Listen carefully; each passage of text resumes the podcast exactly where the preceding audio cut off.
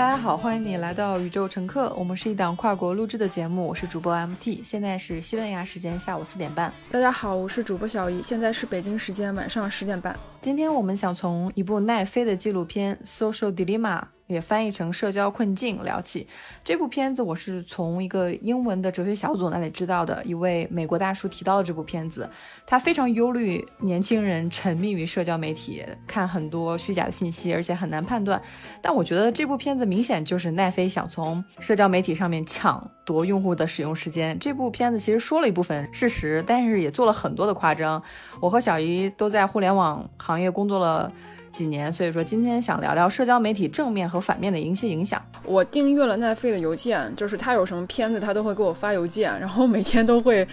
查收邮件嘛。其实这个查收邮邮件也是一个非常耗时间，也是像一个类似于离不开这种社交网络媒体的一种状态嘛。所以我去看了这部片子，然后我看了以后，其实就像你说的，我也是觉得有点过于的夸大，因为它本身也是一部纪录片，它本身也是有自己的商业价值、商业目的，它在单。独去拍这一个题材的时候，它可能会会不停的放大这个这个坏处，因为它不是拍一个就是说社交网络怎样去改变我们的生活，或是给我们的生活带来什么样的便利，而是说它去会聚焦某一个点。所以看完以后，他的确是会有一种，哎，你讲的这些道理我都知道，但是我就是改不了。怎么办？那怎么办呢？那能怎么办呢？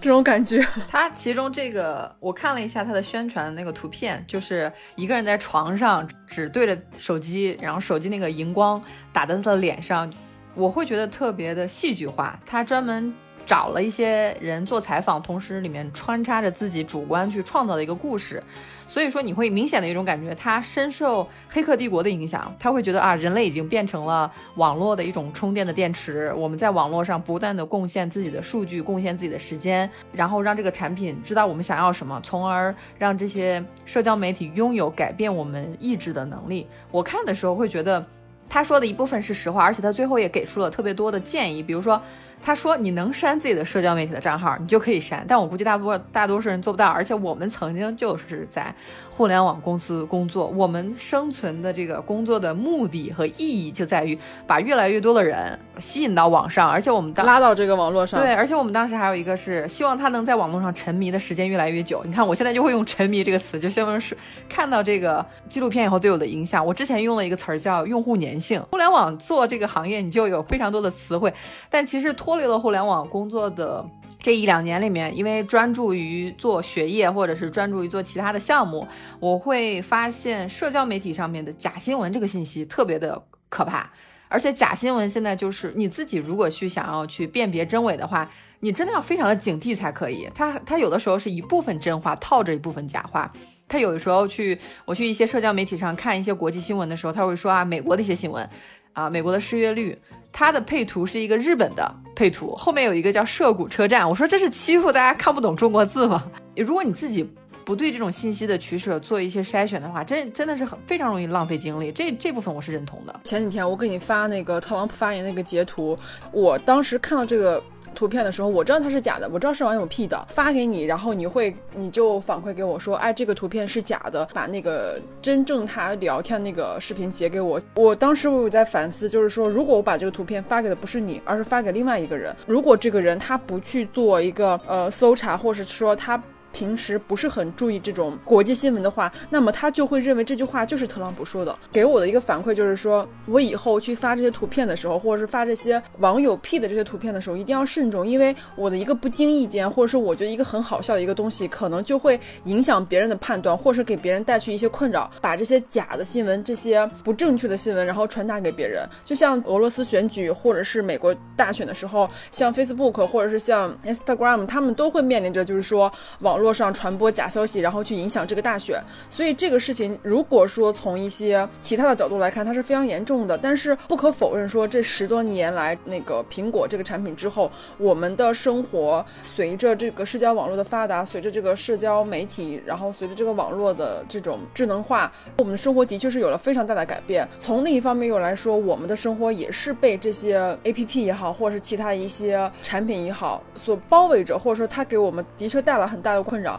我记得我二零一八年刚下抖音的时候，我从凌晨刷到了凌晨，大概是晚上一点多，一直刷到了凌晨五点半。第一次就从一点到凌晨五点半的时候，我其实我是非常恐惧的，所以到现在我都不怎么上抖音，就是我必须要保证我一周可能打开一次或两次，然后每次不能超过十分钟，我必须要这样，就是非常克制的要求自己，要不然我就会不停的刷下去，它是没有尽头的，所以这个是比较可怕的。你有特别沉迷的一些 A P P 吗？或者是你曾经有没有说沉迷某个 A P P，感觉就时间一下子就几个小时就没有了？我特别沉迷 YouTube 呀。就每天就看大量的信息，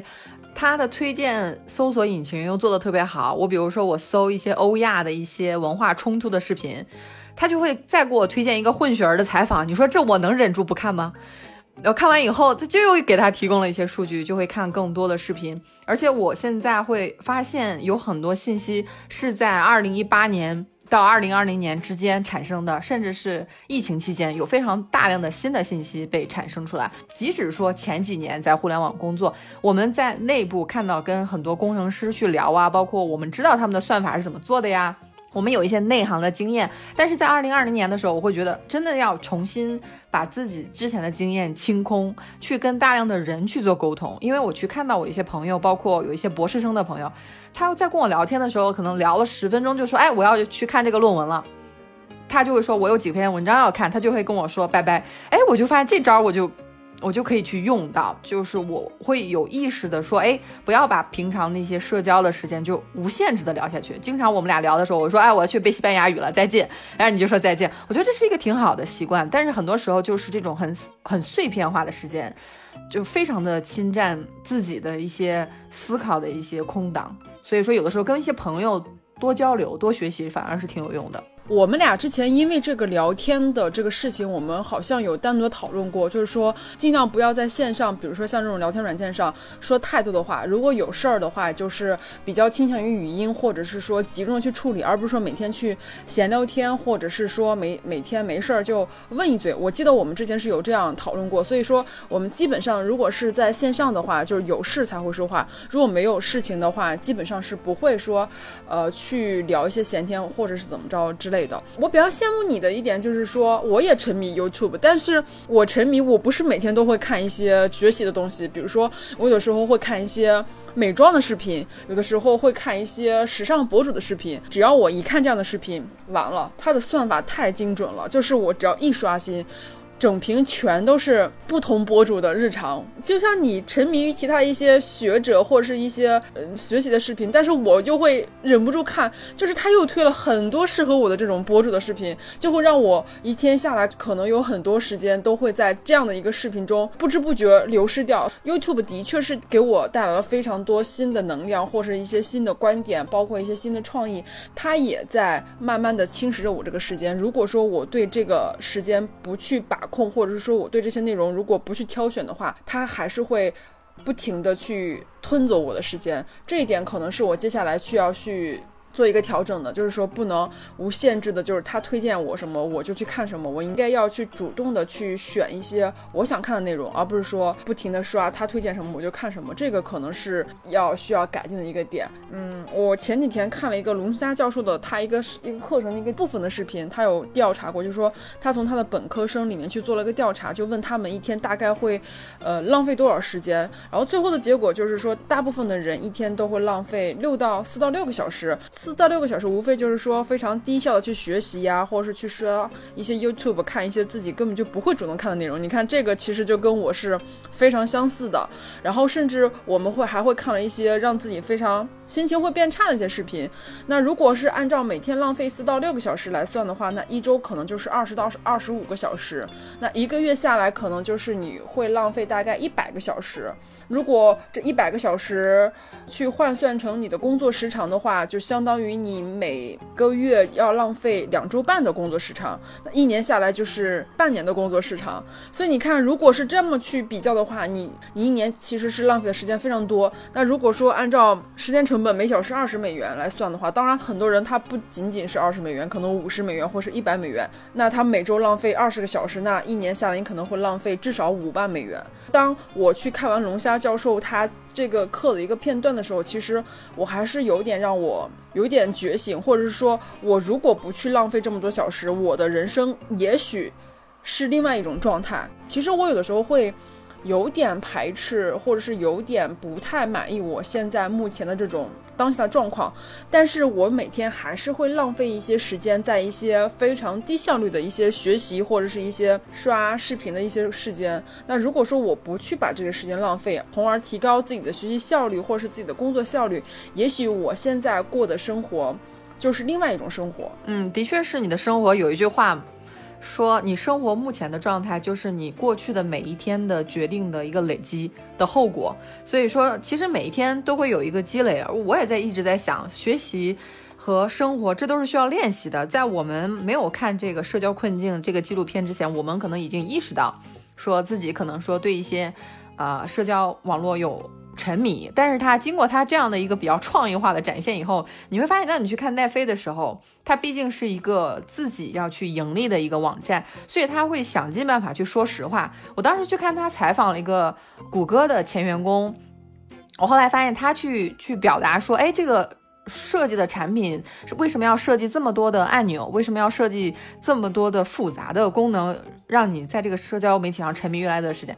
我们在办公室工作的时候，我们从来没有想到这个道德困境的问题。我们想的是我们老板的目标。我们老板的目标其实是投资人的利益。投资人就是说你要去广告啊，你要盈利啊。我们的老板当然他会有自己的理想在，但是在理想跟资本相互博弈的过程中，我们就变成了一个小小的螺丝钉，需要执行去小小的任务，去写文案或者是设计一个 banner。然 后我们之前聊到过，就是这个 banner 是用是改一个红的还是改一个蓝的，就非常重要。我们可能会聊上好几天，就为了聊这个问题，其实是存在的，因为当时。如果有一个推荐位的话，你要去测对不同的用户的反应，我们可能会有三三组不同的广告。像你说，你像美妆东西特别吸引你的话，那我肯定是美妆向的，去针对你。那我其实我也有我的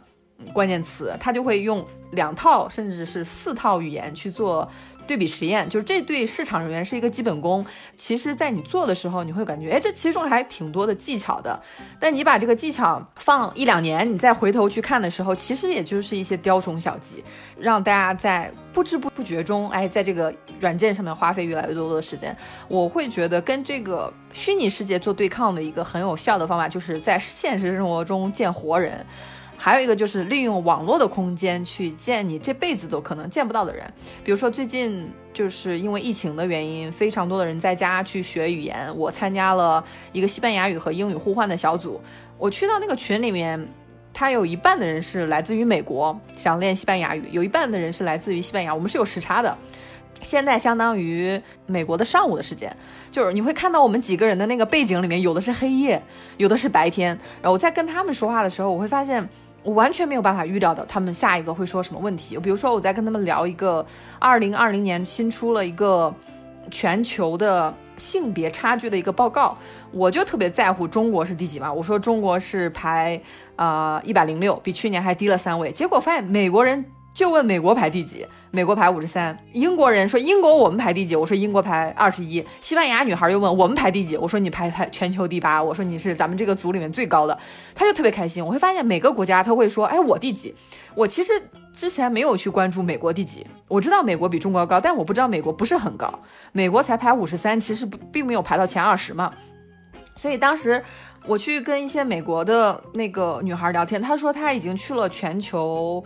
四十个国家，他很多地方都是骑自行车去的。他说路上的人非常友善。我说你去了这么多国家，你的感觉什么？他说我我感觉我们地球人都一样。你去跟当地的人聊，他们想要的就是一个更好的生活。他们没有什么像我们国际看新闻的时候说什么贸易战啊，什么啊汇汇率啊，还有什么一些很黑暗的东西。他说每个人都是跟我们一样啊，想要一个好的生活。我当时跟这个群里面聊天的时候，我说这个东西跟我去关注社交媒体特别不一样，因为我社交媒体关注的都是我认识的人，就是小圈子嘛，他们都可能在互联网工作过，可能都说中文，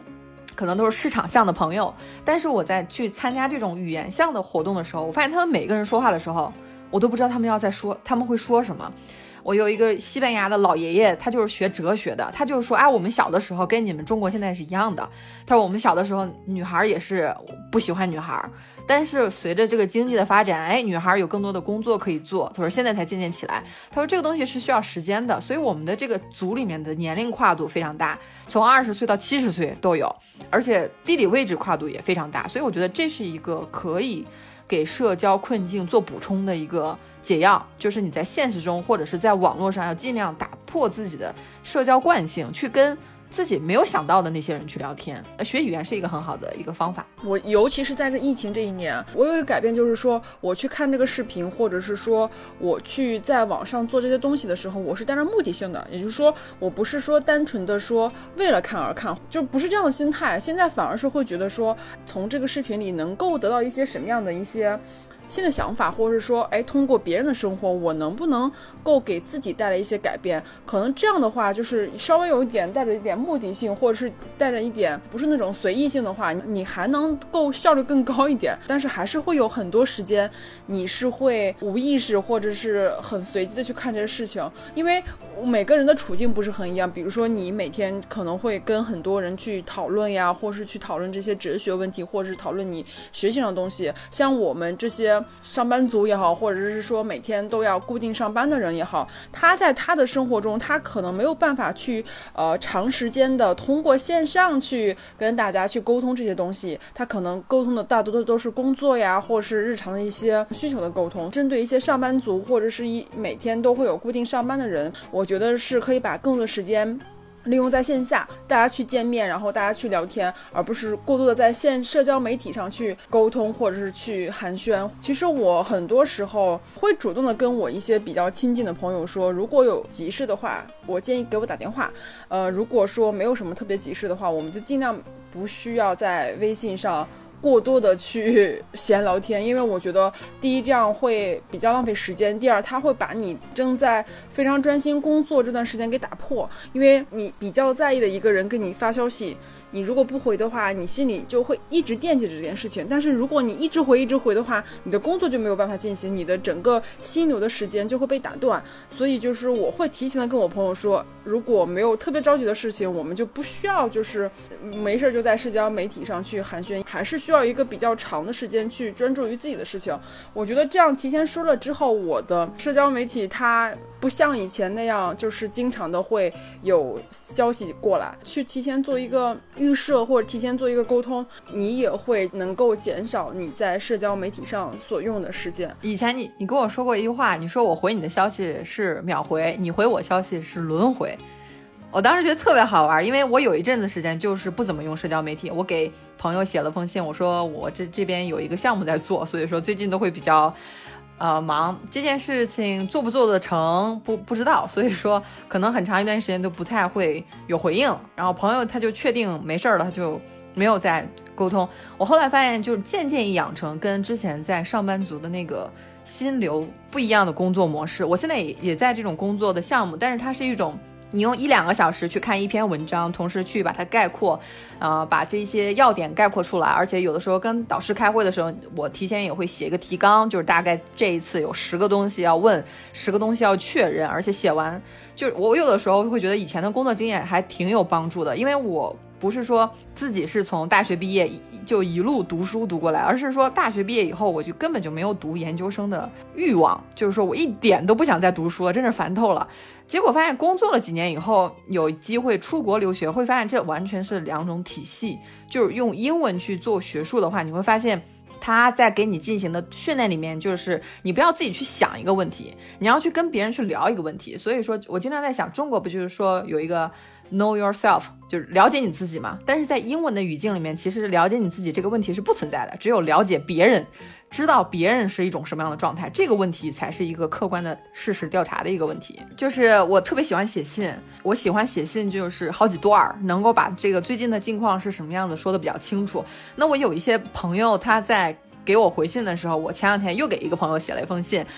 他花了好几天才回我的信。呃，他的第一反应说我不知道该说什么。他说我长时间适用这种社交媒体的短的信息的沟通，两三句的沟，包括你给我发消息，我我之前就说你能不能把一句话攒完了再发给我？你经常会给我发五六段、九条信息，说的是一句话。后来我再跟你说的，你说行，我给你发一段。我会发现咱们俩在说话的时候，经常会把一个观点表达的比较清楚，或者是有一个有个结论。我就是在想前面那个朋友，我在给他写信以后。他就会把一个句号用三遍。我当时在看到的时候，就是首先标点的不重视，再其次错别字错别字的一个不重视。他在给我回这个信息，我在说，当我去写信的时候，这封信里面我是尽量。不产生错别字，而且就是你会发现你在写的过程中是一个很好的梳理思路的一个方式。但我会发现，真的是这种社交媒体的短平快的沟通，会渐渐把我们进行深入思考的这种能力偷走。因为你不练不练习了呀，你的肌肉和思维肌肉和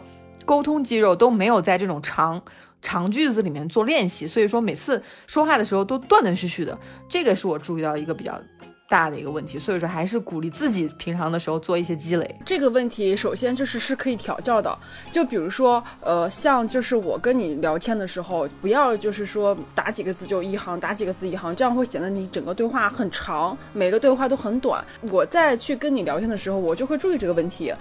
之所以会注意这个问题，或者说我去修正这个问题，是因为我觉得你说是正确的。那这件事情还有一个特别好玩的一个点，就是说我把这个观点同样反馈给了我一个很好的朋友，因为我们平常呃沟通也比较多，我们的聊天记录，比如说一段话，我们可能会被切成大概七八段或者是七八条，就这么单条的发出来。我跟他说，我说我们能不能就是说。在互相发消息的时候，把一段话说完了再发，不要切成一段一段的。当时他给我一个反馈，就是他说说有的话你是不能放成一段的。说如果一段话我整个打给你，你看起来是非常有压力感的，而且非常的累。我只有通过这么一句一句的跟你发出来的时候，你看起来才会比较轻松，而且你看的时候你压力没有那么大。当时他给我这个反馈的时候，我就会发现的确是这样，因为。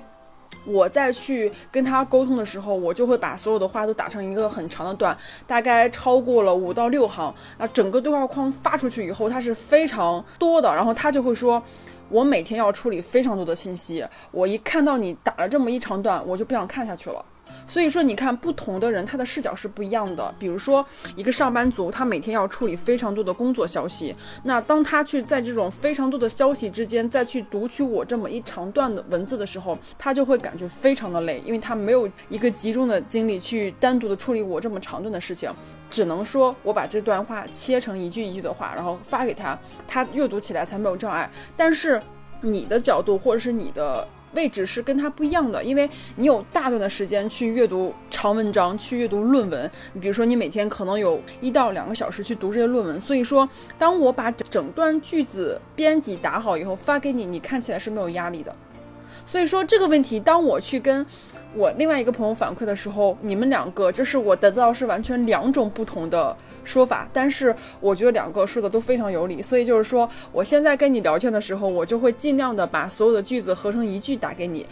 其他在上班的或是每天要处理非常多消息的同事聊天的时候，我就会一句一句的发给他们。我觉得这个是一个非常好玩的点，就是你就会发现有些事情或是有些规矩。在不同的场景，或者甚至是不同的国度，它是不能同时形成的，它可能是要需要分情况的。你说这件事，我就特别想把这件事情跟你分享，因为我跟很多朋友都实验过，他们都非常不认同，说你打这么一长段，我非常有压力。还真的是，我会比较排斥社交媒体上的沟通，即使是社交媒体上的沟通，我会用锤子便签，写一封信，写一段话发出去，但是我会发现有一些。嗯，可能说平常的零碎的沟通不能这样去做，因为确实像你说的会有压力。但是我在想。给这个信息，如果给你压力的话，就是说明这个社交媒体它不是一个进行深度沟通的一个很好的平台。对，就是像我们一些社交媒体，包括 Twitter 和微博，他们都有字数限制。我这个时候就在想，包括你很喜欢的那个复旦大学的社会学教授，嗯，沈一斐，沈一斐他也说，他说微博上根本根本就不是一个谈事情的地方。他说你根本就没有办法把这个话说清楚，很多都带着情绪。呃，一百四十字，是甚至是十四个字之内，你就要有一个态度。那在在这个时候，对一个观点来说是有点危险，因为这也就是社交媒体困境那个纪录片里面提到的一个事情，就是这个事情在拉大我们之间的一个观点的纷争。因为我后来在想，我说为什么播客这个形式会显得比较。啊，温柔，或者是他能够听我们的语气，他会觉得不是像我看文字那样干巴巴的。而且我当时之前有互联网上有一句话说太长不看嘛，有一些人在网上回答一些问题，或者是写了一篇文章，文章的评论居然有非常多的人说太长不看。我当时在想，为什么说电脑屏幕它只能显示两两页的书，或者是手机它只能显显示一段话，它可能都不是一个很好的知识的一个获取的媒体，就取决于它的长度不够。所以说。的确是跟不同的朋友会有一些不同的沟通的技巧，但其实，在我们看社交困境的时候，我们也在思考一个问题，就是优质的信息在哪里？优质的获取信息的渠道是什么？比如说，我们刚才聊到说，真人是一个比较好的搜索引擎。啊，有一本书，牛津的哲学家他说，他说给自己定的一个任务就是一年五十多个周，每一个周自己的目标是跟一个陌生人聊天，聊一个小时的天。就一年就五十多个小时，我当时听到以后特别受启发。后来我也是在我的语言的学习过程中有了这样的一个机会，我发现真的是信息特别的不一样，因为每个人。的视角和国籍是非常不同的。作为一个个体，你会发现从不同的角度获取信息是一个挺快乐的一个过程。我最近付费的订一些杂志，就是因为我们大量的在网上看一些，比如说公众号也好，或是一些转发的这种爆点的文章也好，你会发现其实你读下来以后，你好像不能够吸取太多的知识，或者是说有的时候你读完以后，你都甚至会觉得啊，我好像又浪费时间去看了这些文字。那么我现在就比较倾向于去说，我去花钱买一些别人。真正用心，或是用调研，或者是用一些真实的数据去写一些文字，防止看的是一些假消息。但是我在看这些文章或者看这些杂志的时候，我就会有一个点，就是说我很难集中精力去看一篇非常长的文章。而且我发现现在的电子杂志，它在最开始在片头，就是在那个标题下面就会写着，嗯，本文多少字，然后大概阅读时长是五分钟、十分钟，它都会有一个这样的一个标记。那么每次我去读的时候，比如说。它如果超过十分钟或者超过十五分钟，我就很难去读这个文章。除非这个文章是我非常感兴趣的，那如果说他写着大概哎五分钟，或是五到十分钟，我就会比较乐意去读。所以说，你看，在我这样一个环境下，我还是一个有阅读习惯的人，都很难说去集中的去看一个非常长或者是非常优质的这样一个信息。特别喜欢看那种又短又概括，巴不得他一段话就把这件事情说明白。但是你真正的去做一些学问也好，或者是真正的去探讨。或者是去研究一些事情也好，这么短的分析或这么短的文字，它是没有办法让你完全吃透这个点的。所以说，我在我日常的学习或者是汲取新知识的同时，我也会遇到这样的瓶颈，就是说，现在的社交媒体或者现在社交网络已经把我养成一个，我就想要看一个十五秒的视频，这十五秒之内你就把这件事情必须给我说清楚。这一方面，我觉得是社交媒体给我或是给当代人去带来的一个不好的影响，就是说我。们太想把本身是一个很冗杂或是一个很复杂的事情。非非得要简单化，但是很多事情它是没有办法简单化的。你要去做学问，或是你要去得到某一方面的提升，你就得需要时间，需要积累，或是需要比较深入的去呃了解、去调查，你才能够获得这方面的知识。所以我觉得这一点可能是接下来我们去提升自己一个点，就是如果说你真的想在自己的专业领域，或是在某些领域有一些有所提高的话，你就必须要沉下心来，然后有一个至少一到。三个小时之间的心流时间，去专注的去攻克这一部分，你才能够有个比较好的提升。但是好像现在网络环境已经没有办法让我们这么集中精力，因为你总会被那些好玩的、好听的、好看的那些短视频也好，或者是爆款的微博也好，被吸引过去。这一点我觉得还是挺难控制的。我现在每次都会让自己说啊，不要拿手机，不要拿手机，但是还是会就想看一眼。我觉得你是一个效率很高的人，至少是比一般人要高很多。你有没有一些好的方法，或是一些好的，呃建议提供给大家？就是说你是怎么着去做学问的？我现在做学问，我都很难去接受，因为我做学问才一年，读硕士不叫做学问，对不对？读硕士只是一个相相当于我想去看看伦敦英 英式的教育是怎么样的。当时我去去选择去读硕士硕士的时候。就是选了一个自己非常喜欢的专业，跟我的求职也没什么关系。我学的就是国际发展，我就是想了解了解这个世界到底是怎么回事儿。所以说，当时相当于是给自己放了个学术假期，结果没有想到做这个学术的过程，写论文的时候觉得写的特别开心，因为你去看中文，包括你也给我发一些中文啊，做博士的他们的一些经验分享，他们说首先很累，然后喝咖啡要打鸡血，我当时心里默默念了一句，就是不需要啊，就是这件事做的很快乐，就跟你去游乐园一样，你不会说啊我今天去游乐园了，好痛苦，坐了个什么云霄飞车，好可怕，不会这样，就是你会觉得很很激动。后来我会发现。就是这件事情，如果我不做的话，我根本就没有这个反馈。所以说我也是冒了很大的一个险，去可能说自己有一两年是完全不从事生产工作，就是靠积蓄。那这个后果，它如果非常严重的话，不就是浪费点钱，浪费一两年的时间吗？但是它如果有回报的话，那么这个回报就非常的大，那就现在就全面改变我的职业发展道路了。我可能说在攻读博士的过程中。我的博士的开题报告已经被接受了，那我现在是一个比较稳妥的一种状态在做研究，不像说啊，去年还有一个可能会比较激动啊的一个心情，现在是慢慢的哎去看一些文章，就会发现一点一点在摸到这个门路，而且我会发现我跟在国内做博士的同学还不太一样，就是我会发现看一些国国内的朋友他们写的一些文章，我发现啊这边的。构架和逻辑都不一样，因为我是在用英语做学术研究的话，可能说我的参考文献首先很多都是欧美国家，当然他们都是以欧美为中心了。那我做的就是要把这个。杠杆平衡一下。我首先是作为一个亚洲的一个女性，那之前我是在互联网公司工作，大家都是中国人，所以你的这个族裔的背景根本就没什么稀奇，大家都是中国人，就没有你的族裔的一些特点。但是我现在，比如说在发言的时候，大家会很明显的就感觉你是一个亚裔的女孩，你没有接受过我们英英国的这种本科的训练。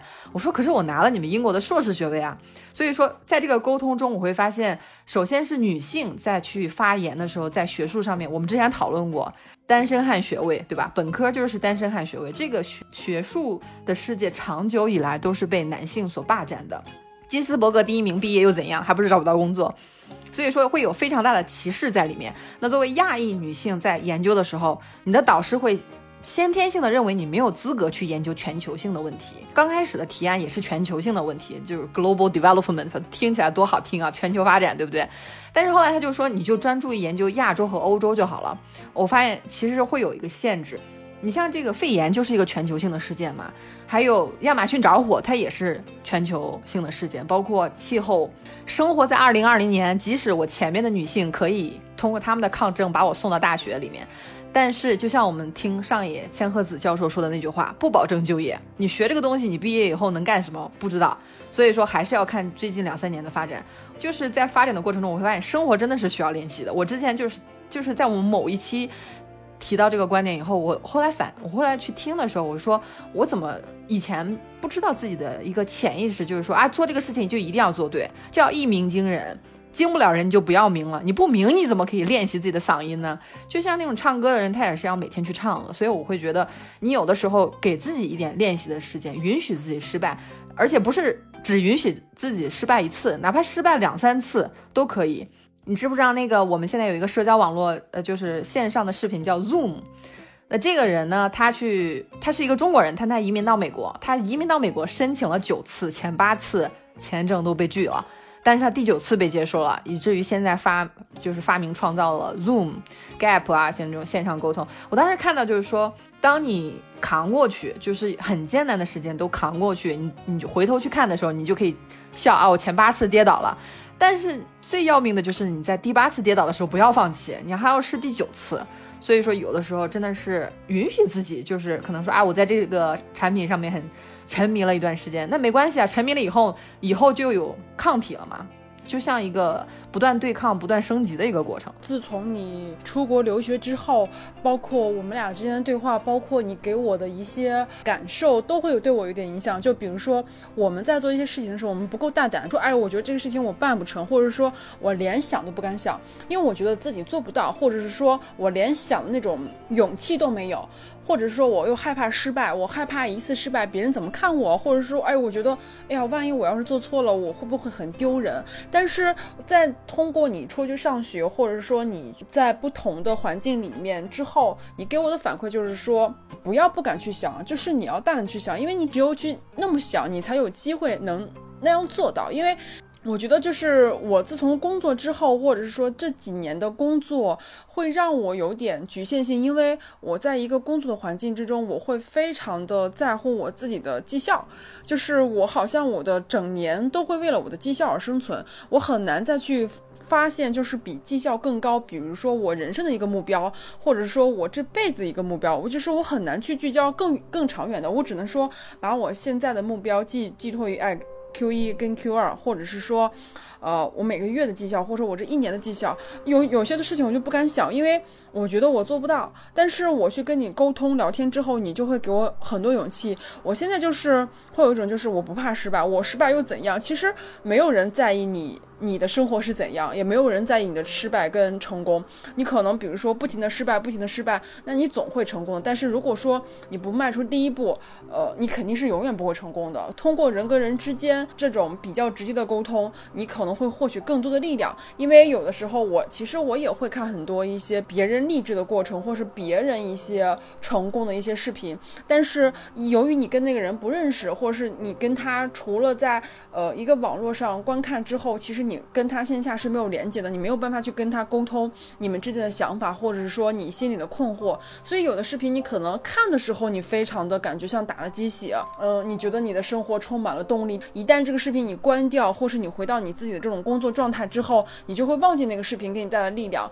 但是我们现实中的朋友，通过我们不停的聊天，或者是说隔段时间去交流。这个力量其实它是永存的，它就会不停的在给你续值，不停的给你勇气，它就会改变我的一些做法，会让我更加有勇气。我觉得这个是社交媒体，它跟真实的人之间沟通是有所区别的。我我也是一个特别喜欢写信的人，我跟一个朋友就是我们会，我不知道是怎么回事，我们会定期的关系决裂，这个决裂就是突然大家不联系了，然后每次就是到了这种。这种紧要关头，我都不会在社交媒体上跟他留言，或是去跟他讨论。我会给他写一封信。那我会发现，每次只要我写了这封信之后，我们的关系就修复了。我会把我所有的想法通过信件，然后捋出来，或者是说分成几部分，然后告诉你我现在是一个什么样的状态，我的想法是什么。如果说我以聊天的形式去跟他在社交媒体上不停的去你一句我一句这么来聊的话，特别容易把这个天给聊死，而且会产生特别多误解。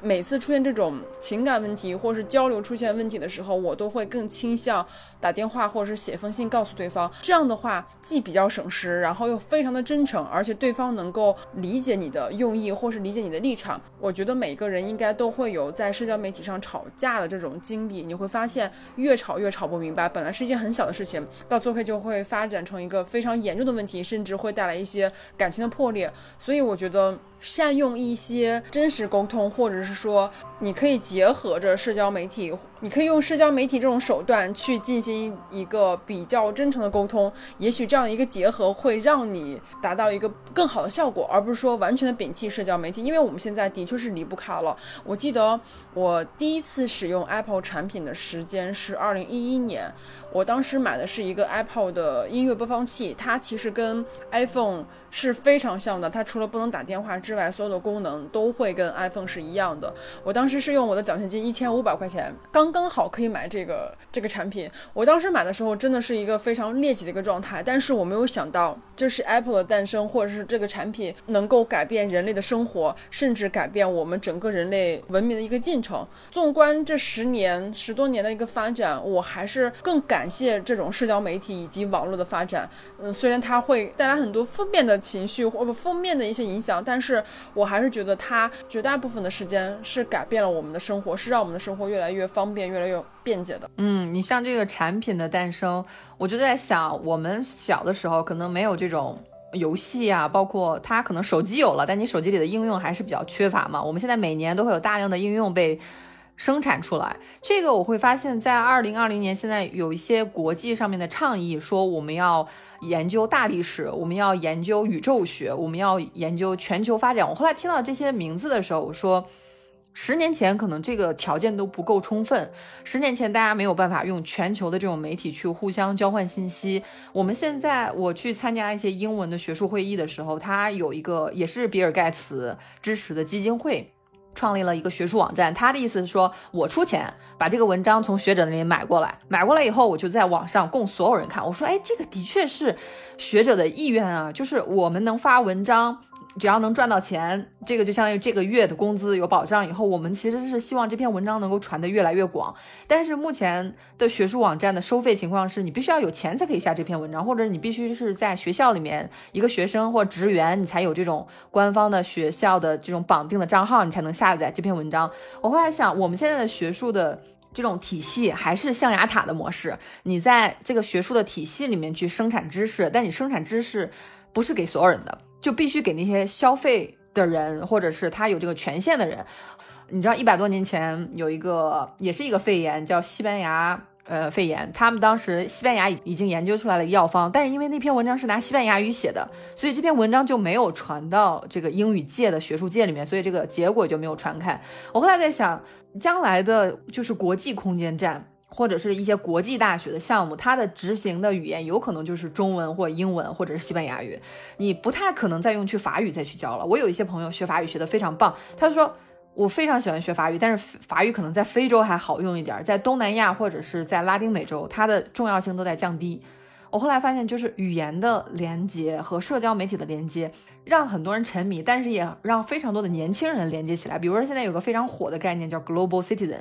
我们的宇宙乘客其实是站在一种科技的角度和未来的角度在探讨未来的生活方式。但是 Global Citizen 已经是一个切切实实的大学话题，它已经是成为一种专业。呃，只有你在用全球的人类的视角去思考，那将来的知识走向是什么样的呢？我们现在才会有一些性别学。有人说，哎，我们这些女性的一些在没有卫生巾和止血棒之前，女性都在用什么？就之之前这些研究都没有的原因，就是因为我们还在跟饥饿、贫困和疾病做斗争。当你没有这些。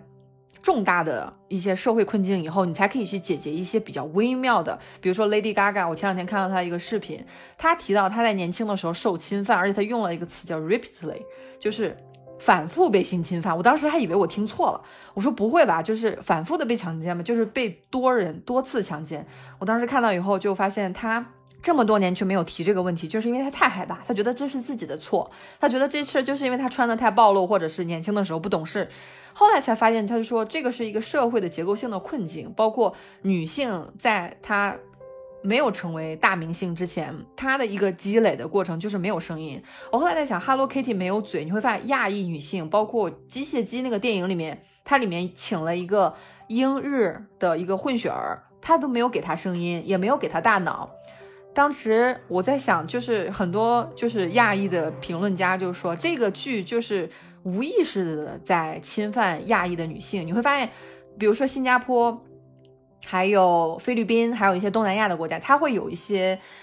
场合，就是你可能进去可以看女生跳舞。它在这个里面，其实我之前都没有联想过跟全球的经济有什么关联，后来发现这就是一个。性剥削的一个问题，就是因为经济不平等，你在另一个地方赚了钱的美国的中年男性，你可以拿着钱在这个地方做一些消费，服务你的女孩，可能都是一些东南亚的面孔。那这个其实就是在电影里面都会有这样的一些表达。我们我之前看机械姬的时候，我都没有意识到这个问题，我都没有意识到说这是一个厌女症的电影，这是一个说我是创造这个女机器人的呃工程师，我都没有给她声音。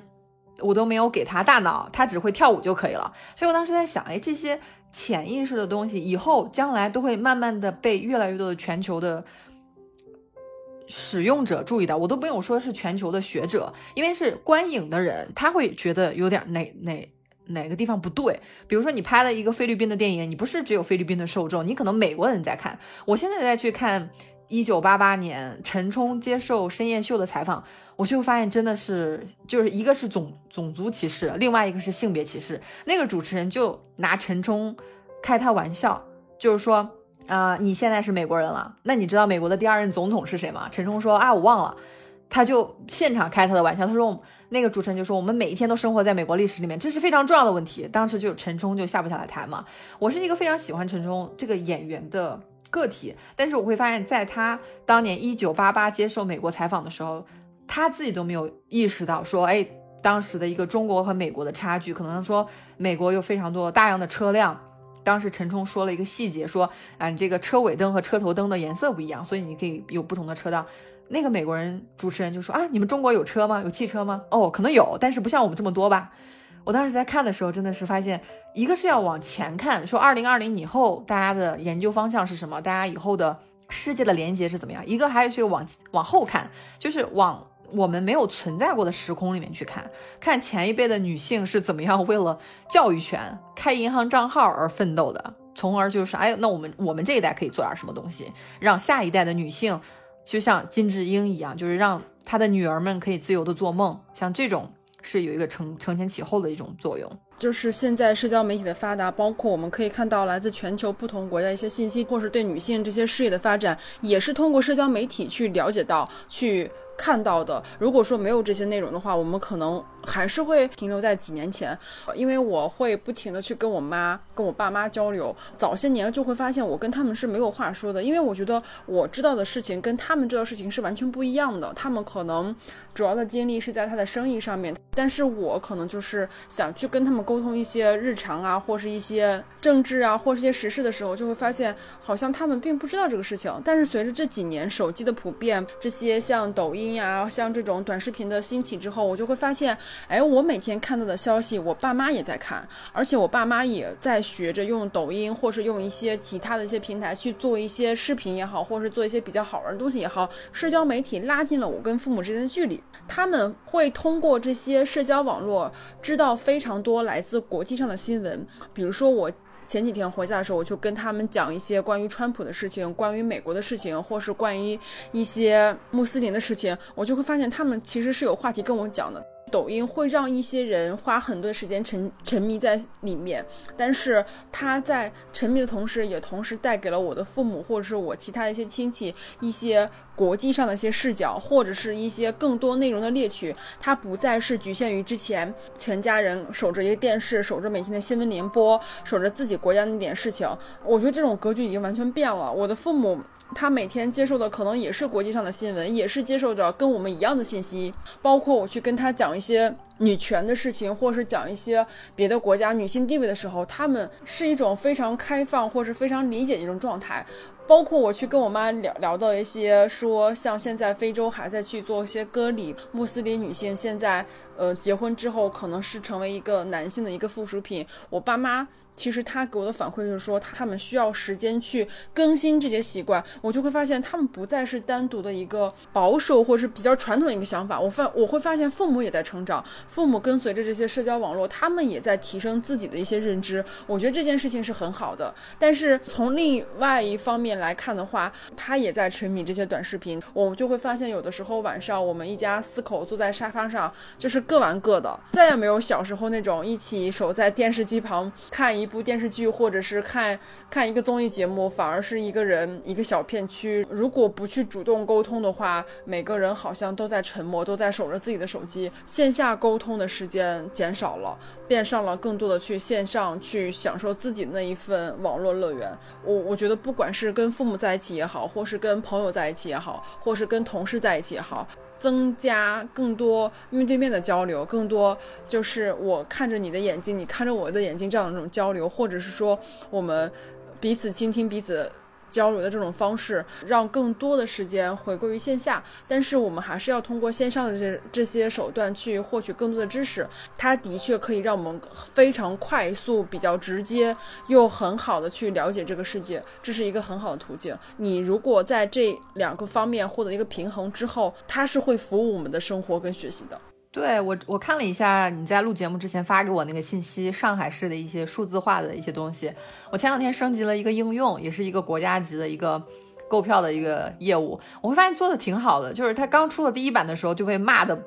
不行，就说这个特别丑，特别特别慢。后来也在一步一步升级。但是我在看欧洲的时候，包括我去跟欧洲同学说，你们自己没有自主的一些互联网的设施，你们用的全都是美国的产品，像 Google 啊，还有 Facebook。而且我在跟他们去聊《社交困境》这个电影纪录片的时候，他们会感觉更受启发，因为里面有一句话说，当你没有为这个产品付费的时候，你就是这个产品。这句话说的挺毒的，就是你用所有所有的社交产品，其实都在用消耗你的时间。后来我也在想，就。是我们的播客又有什么不一样？播客首先这个是你不需要去盯着它去看一个屏幕的一件事情，就像你在第一期提到一样，就是我们做播客像一个陪伴作用，但同时我们也做一个知识的增量。我们把不同的渠道看到的一个信息作为一个梳理和筛选，短时间的这么一个一个小时的过程中，我会在想说的每一句话，可能说让一些平时触及不到西班牙语世界和英语的这些世界，它虽然我一直在鼓励学这两门语言，但是即使说没有学习的情况下，也可以知道，哎，西班牙这边的境况是怎么样的，或者是英语的学习到底会给你自己带来一个怎么样的体验。我们以一个最简单的例子去说的话，就是。崔娃诺亚的《生而有罪》这本书的台湾版的翻译是叫《以母之名》，妈妈教会他用微笑去对抗整个世界。副标题是一个南非的童年故事。我在反思这件事，我说翻译它真的是一个工作吗？我们之前已经讨论了很多次，说爱说教的男人也好，还有女性的时刻。女性的这个时刻的英文版本叫《The Moment of Life》，生命的时刻。我后来在想。我一直就在弄不明白，他为什么要翻译成女性的时刻，让自己的受众一下子少了一半。就是男性的读者在进到这个书店的时候，他就不会，他可能打开这个书看一看。特别喜欢的一个书店就是万盛书店，结果每次去结账的时候，会有点不好意思，因为我有的时候会研究一些什么单身社会啊，什么独居女性的这些书。我会发现就不太好意思，就是你去看书、去买书的这个过程中，就会受到书名的这个评判。所以我现在越来越喜欢电子书，就是首先也不占地方，啊，再其次你会非常快的浏览它。最后一个特别想说，就是我们说话、看书这些都是需要练习的，但是我不觉得我们小时候的练习很好。你想一下，我们小学的那个教室。几十号学生，而且大声的朗诵，我们可能十几本教科书要看上半年，甚至是一年，而且大部分内容要背下来。我现在去仔细反反想反省一下这个教育的模式，我觉得它非常的有问题。首先，我们没有锻炼怎么去说话。而且我们在书写过程中，其实也是八股文，对吧？你你要怎么拿分，对吧？怎么解题，怎么开题，怎么命题，怎么贴题？我们这些小的时候的锻炼，其实我们自己要有一个排毒的过程，要在以后的看书加快自己的速度，而且要多看各种各样的书。去书店是一个很好的方式，因为书店的老板一般很多都是很有品位的人，特别推荐北京的万盛书园书店。进去以后，有一些我会看到有一些人想卖自己的书，他把自己的海报贴在万盛书园旁边的那个楼梯上。但是你进到万盛书园是找不到这本书的，因为万盛书园的老板认为他这本书不够好，放到他的店里。所以我当时觉得他特别的有性格。每一个书店，你进到那个物理空间，它就相当于是一个屏障一样，就是他每一本书，甚至大部分书是老板审过的，这个是比较有信誉度的。另外一个方面就是你要跟朋友多去沟通，多去说话。我后来发现，就是你写东西也是一样，你可以自己去写一些东西留下来给自己看，因为我会发现很多人说话他可能没有逻辑，或者是。经常出现一个就是我说着说我不该不知道该说什么，我有的时候这个时候就觉得非常的惋惜，就是因为我们的教育里面就是 Hello Kitty 式的教育，就是没有嘴的教育，你不去锻炼它，不去表达它，你渐渐自己去在大脑里概括一个事情的那个肌肉就会渐渐萎缩，就是你不用就没了，所以我会就觉得自己要去创造条件，找朋友去聊，哪怕自己去写给自己去看，去写这种笔记都是没有问题的，但重要是要有一个意识在，就不能说。依赖于社交媒体的短信息，切成十几条，聊天温暖朋友的友情的巩固固然重要。但是更重要的是，你在自己里面要培养自己每一天的一个生活的思考的肌肉的能量。对我非常赞同，是龙虾教授那个视频，它里面其实有提到过，说如果你每天把这些浪费的时间用在你提升你自己效率上，你可能你的人生会发生不一样的转变。他提到说，你永远不知道高效的人他们的效率是有多高，他们可能是超乎人的想象，他可是他可以是高于你十倍，甚至二十倍，甚至三十倍。所以说，我们可以利用社交媒体这种手段，然后去获取我们自己想要的知识，然后提高我们自己的效率。他还提到一个点，我觉得还挺受启发。他说，我们每个人一生中大概会认识一千个人，那这在这一千个人里面，每个人也会认识一千个人，所以我们就是这一百万人中的一个。那两个人，其实你这么计算下来，其实就是一个亿的一一亿人的网络。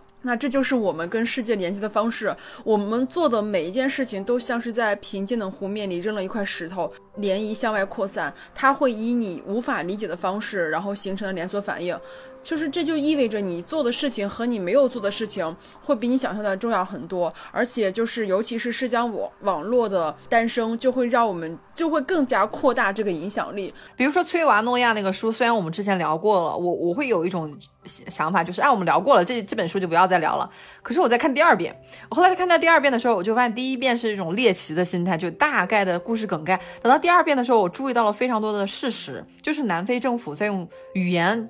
对，区分每个族群啊，他有科萨人说科萨语，祖鲁人说祖鲁语。你说不同的语言，非洲人就会跟自己人打起来。所以说，一个人的，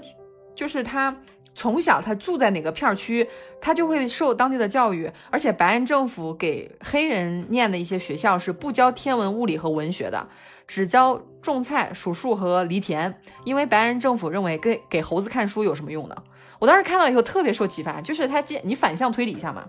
既然他认为天文、物理和文学都是能够让你自由的东西，他不教给你，那你反向推导的话，就是你要多看书就可以打破这个社交困境的一种限制。他既然不教什么，你自己去主动去学就可以了嘛。而且这个过程中，其实我就会发现，在看书、在看两遍书，我们之前看教科书的那种方式，其实不是一个很好的锻炼。就是你看书，你一定要把它会背了才可以，其实没有必要。其实。最开始说看不下去这本书弃了都可以，最重要的是你的源头要多，而且你看书的，就是每天半小时是不够的，就可能还是要渐渐的要提高这个时间，因为你刷微信啊刷这些时间，可能每天也都半小时，但你把它转成看电子书，或者是转成看一些收费的一些媒体。还是会非常有启发，因为你在看书的时候，就真的是可以举一反三。我想提一个点，就是比尔盖茨现在依旧每天晚上都会花一个小时的时间去阅读，而且他可能这一个小时只是一个小时起，所以就是说，我觉得不管呃大家在忙或是再累的话，应该都会有时间去看至少一个小时的书的。我觉得是这样的。哎，我这个是不是又说的特特别绝对了？我会觉得非常的乐观，这种乐观是。就是挺关键的一种气质，他不是说啊必定要看书，而是说你当你看到说崔瓦诺亚，他那本书里面说不让你看书，就是就是控制你的一种手段的话，那你。自然而然就知道怎么样才逃脱这个困境，那就是多看书嘛，而且要去多看一些你会觉得，哎，我听说这本书特别难的那种书。其实你自己看了以后，你发现这本书一点都不难。最近在看那个《美国式婚姻》，而且我发现就是，因为我之前跟您吐槽过很多次，就是说，哎，有些英文书翻译成中文真的很难读，而且翻译的特别不好。但是我看这本《美国式婚姻》的时候，我就觉得，哇塞，它翻译的好棒啊，就是它非常的贴地气。我当时就会跟你感慨说，我说中文都翻译的这么贴地气。这么好玩，我想英文原版一定会特别好看。所以就是说我我在读之前，我是不知道这本书翻译的翻译的这么棒，但是我读了之后，我会发现啊，特别享受。你在不停的去读一些书，或者是去不停的去看一些文章的时候，你永远都不知道你的快乐它会在哪里蹦出，因为它会以一种惊喜的方式出现。你既获得了新的知识，然后了解了新的不同的内容，你还能够获得一个非常快乐的感受。我觉得是一个。呃，特别怎么说，是一个双倍的快乐。我我前一段时间还看了一本书，是伦敦艺术大学的校长他写的一本《男性的衰落》。他是一个异装癖，他去参加讲座的时候就会把自己化妆成女性。我觉得他在大英博物馆做的那场演讲，他整个就是浓妆艳抹，穿着粉红色的裙子上去。他是作为一个男性啊，我当时心想，在中国他就不能作为一个艺术大学的校长了吧？如果《男男人的衰落》这本书摆在。书店里，不管我多么想看，我都不好意思去买它。但是它是在网络书店里面的，所以我就非常快的下单了。这个过程中，我会觉得我们获取书的路径会越来越短。因为虽然我推荐实体书店，但你可能说一星期你能有多少个下午、几个小时的时间是允许你在一个实体的空间这样去浏览呢？更多的时间在网络上的话。有一些在线的书店还是非常有用的。我现在来看，我觉得图书馆是一个非常浪费资源、公共资源的一个存在，因为它效率极低，占地那么大一块儿，它完全可以。全面的电子化，或者是说这么多呃物力或者财力的话，可以引进更多的电子书。我觉得这个是是一个更好的一个方式。但是我们还是会发现，就是当我们去看一些电子书的时候，电子书还是没有实体书那么全，那可能比例还是会很少。我相信在未来的几几年或几十年，电子书的数量一定会跟纸质书的数量是成平衡的。可能在某一天图书馆也会消失。嗯，社交困境，社交媒体它既是一个信息的提供地，那其实也是一个圈套。那我们既讲了说我们生活中有了一些社交媒体提供的便利，也说了一些要摆脱圈套的，就是主动的去搜索这个社交媒体涉及不到的信息、覆盖不到的信息，它可能大部分都是存在于书本当中。好，那我们今天就先聊到这里，好，感谢你的收听，再见。再见。感谢大家收听。如果你喜欢宇宙乘客，我们特别开心，你可以分享给你的朋友们，并让他们喜欢上听播客，让我们一起相遇在互联网的电波里。我们也非常欢迎大家在苹果播客 Podcast 给五星好评。最后再次提醒大家，我们的节目可以在国内各大平台上收听，同时也可以在 Spotify、Castro 等国外播客平台订阅收听。非常感谢大家的支持。